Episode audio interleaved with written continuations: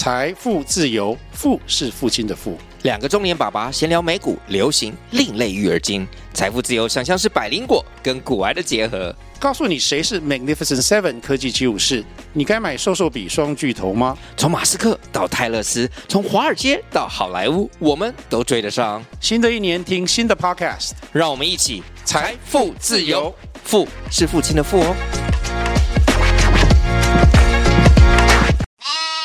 各位大家好，欢迎大家收听投资领头羊，我是碧如。AI 话题不断，先前我们曾经在 c o a s 这一集提到了未满足生成式 AI 的运算需求，像是 c o a s 这一类的可以提供更高运算效能，而且是一直整合的封装技术，它会是未来 AI 发展的主要趋势。跟大家介绍了这个封装技术，还有它上下游的供应链。最近高阶的 AI 晶片市场是相当的热闹，除了生成式的 AI 带动的话题之外，其实厂商的产品也是一个焦点。目前 AI 的市场以 NVIDIA、辉达、马首是瞻，而且 NVIDIA 的市占率几乎达到九成之多。公司高阶的像是 H 一百或者是 A 一百晶片，更是受到市场上的关注。不过，竞争对手研发的脚程也从来没有停过。比如说，六月中旬，AMD 超伟他就宣布推出新一代的 AI 晶片，也就是 MI 三百系列。那包括了 MI 三百 A 跟 MI 三百 X，用来对抗 NVIDIA 的 H 一百。这些国际大厂的行动，让 AI 人工智慧市场越来越热闹了，也反映在最近 AI 的概念股，几乎只要沾到 AI 的边，都可以被市场资金轮动到。这一集我们就来看看。目前 AI 产业的市况可能的演变，以及在大厂动作之下对应到的受益台厂是哪一些？我们从中找寻一些机会。目前投入 AI 晶片领域有成的重要大厂，包含的像刚刚提到的 NVIDIA、AMD，还有 Intel 等，晶片市场可以说是三足鼎立。但是其中一只脚又特别的大。NVIDIA 它早在二零一六年就推出了专门用在深度学习的 GPU，它本身在 AI 领域就有强大的技术实力，还有着丰富的经验，所以 NVIDIA 几乎是独占了 AI 的 GPU 市场，也是当今人工智慧晶片市场上的领导者。在这个地方，应该有很多人会好奇，其实，在过去 PC 的时代，Intel 几乎是独领风骚。很多人一定不陌生，Intel Inside 的 logo 几乎是当年电脑高效运作的一个保证。很可惜的是，Intel 的领导地位已经被巨变的科技所质疑了。这是为什么呢？因为近年的消费者对于电脑需求，其实它产生了变化，消费者更加关注性能啊、效能啊、节能各个方面。在这个同时，AMD 啊、NVIDIA 这些公司都在 CPU 或者是 GPU 市场的竞争力。持续的加强，而且越来越强。但是，Intel 它不仅是错失爆发的行动商机，也常常发生它良率不佳、延后产品上市的时间点。这么一来，让竞争对手有可乘之机。如果我们消费者可选择性增加的话，可能会转买竞争对手的产品，从而对 Intel 的市占率构成了一定的威胁。此外，Intel 它自己本身也因为策略的失误，让它在一些新兴技术，比如说现在最热门的 AI 啊，或者是自动驾驶这些领域，它的发展是比对手还要落后。这些因素也都让它的市占率持续降低。反观我们看到 AMD，它则是趁着 Intel 的示威而崛起。我们纵观 AMD 的近期的策略，这几年它通过多次合作还有收购的方式。来扩大自己在 AI 的产品还有服务的范围，而且公司本身就是专注于高性能计算的 GPU，在生产的产能方面，相较于 Intel 在高阶晶圆产能不顺畅，AMD 它自己就不再自己做晶片了，它反而是借重着二三三零台积电七纳米的制程技术，从台积电这边去确保它自己本身产品的良率，它可以在。对手 Intel 犯错的时候进行攻城略地。那以今年第一季研究机构发布的一份数据显示了，AMD 的 CPU 市占率已经扩大到接近三分之一，持续从对手 Intel 手中夺取了市占。AMD 迅速崛起，加上他自己本身就勇于跨入新领域，所以他在很多方面都取得了领先的地位。例如说，目前像是 Tesla 的电动车啊，或者是 NASA 的火星探测器，或者是五 G 基地台，还有超级电脑，很多都使用 AMD 的晶片。因此，市场认为说，目前唯一能够阻拦 NVIDIA 霸主地位的，非 AMD 莫属。随着 AMD 新品 MI 三百系列公布之后，NVIDIA 跟 AMD 在高阶晶片的领域，其实就开始即将进入两强对决的阶段。那除了以上三强之外，其实默默耕耘 AI 市场的不乏人在，像是许多的云端大厂，Google 啊、Meta，或者是亚马逊网络服务公司 AWS 等，他们为了要有能够更符合自己量身打造资料中心的 AI 运用。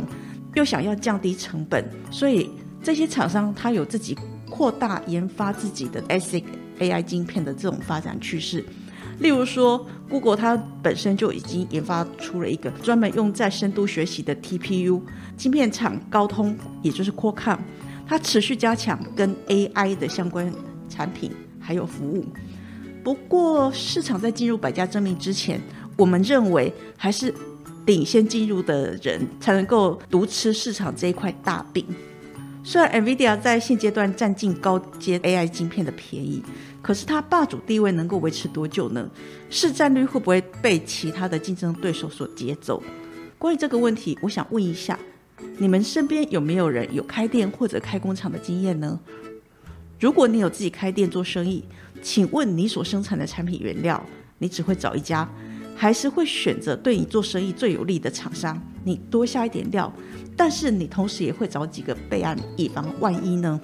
通常自己开店、开工厂的，如果你经营到具有一定的规模，其实我们发现很多老板在原料供应商的选择，通常会找一家主供应商，除了这一家主供应商多下一点料之外，他也会多选几家来做备案。这样一来，只要有一家缺货。它就能够立即找到替补的原料，啊，让产品正常的生产，以此确保商机。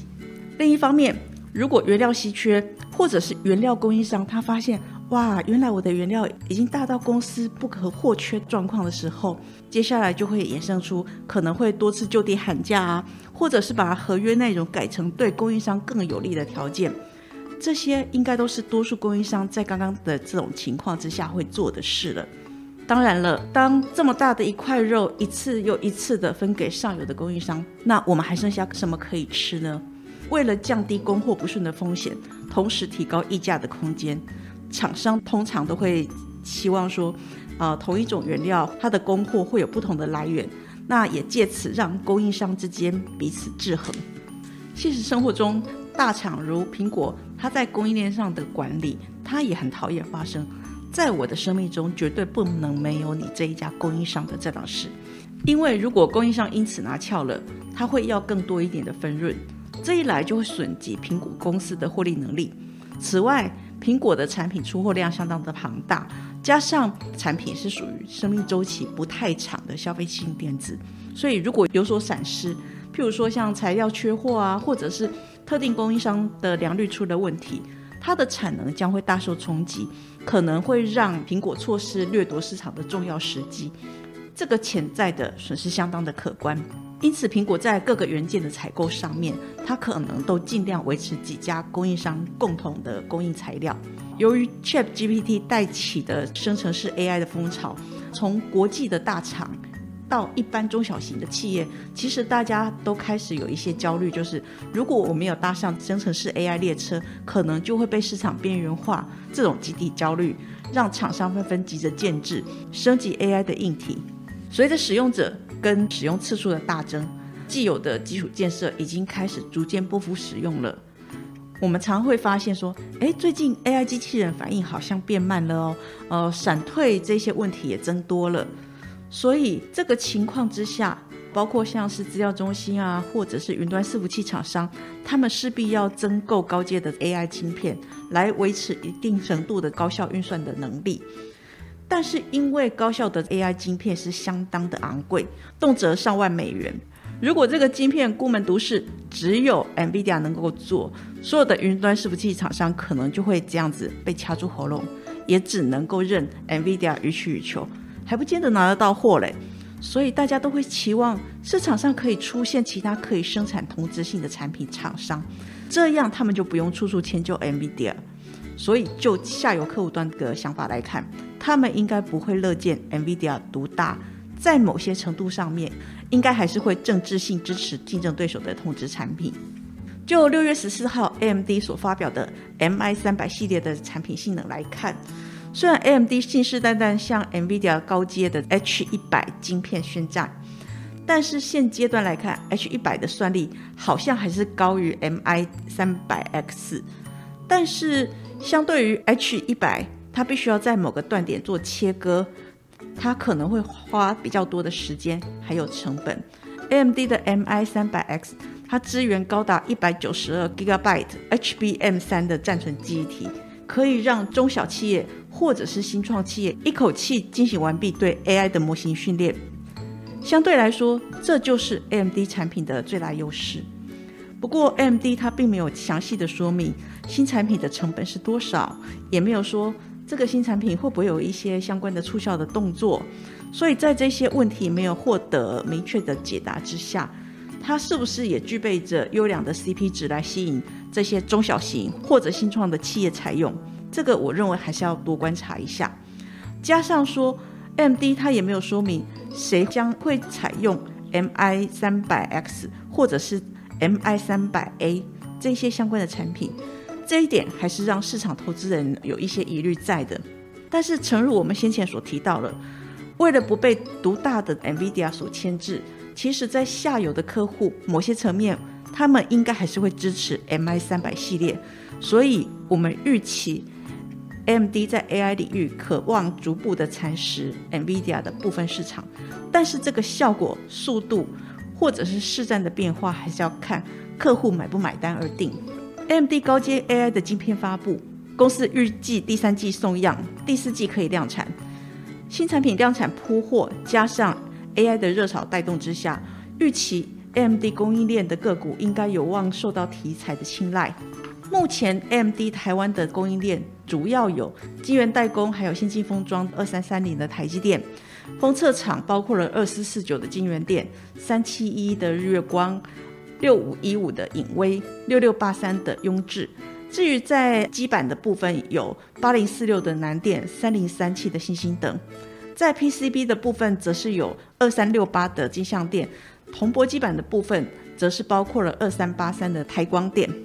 在高速传输的部分，有五二七四的翔硕；散热均热的部分，则是有三六五三的建测。而板卡的部分，包含了三五一五的华擎、二三七六的机甲等等。那至于说整体伺服器组装的部分，则是包括了像是二三八二的广达。二三五六的英业达，二三一七的红海，六六六九的伟影，还有它的母公司三二三一的伟创等。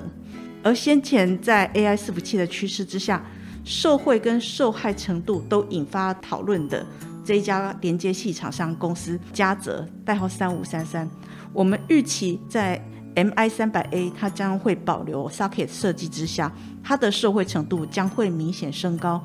预期营运应该还是可以随着这个新品的量产朝正向的一个方面前进。以上是投资领头羊节目内容，谢谢收听。本公司与所推介分析之个别有价证券无不当之财务利益关系。本节目资料仅供参考，投资人应独立判断、审慎评估并自负投资风险。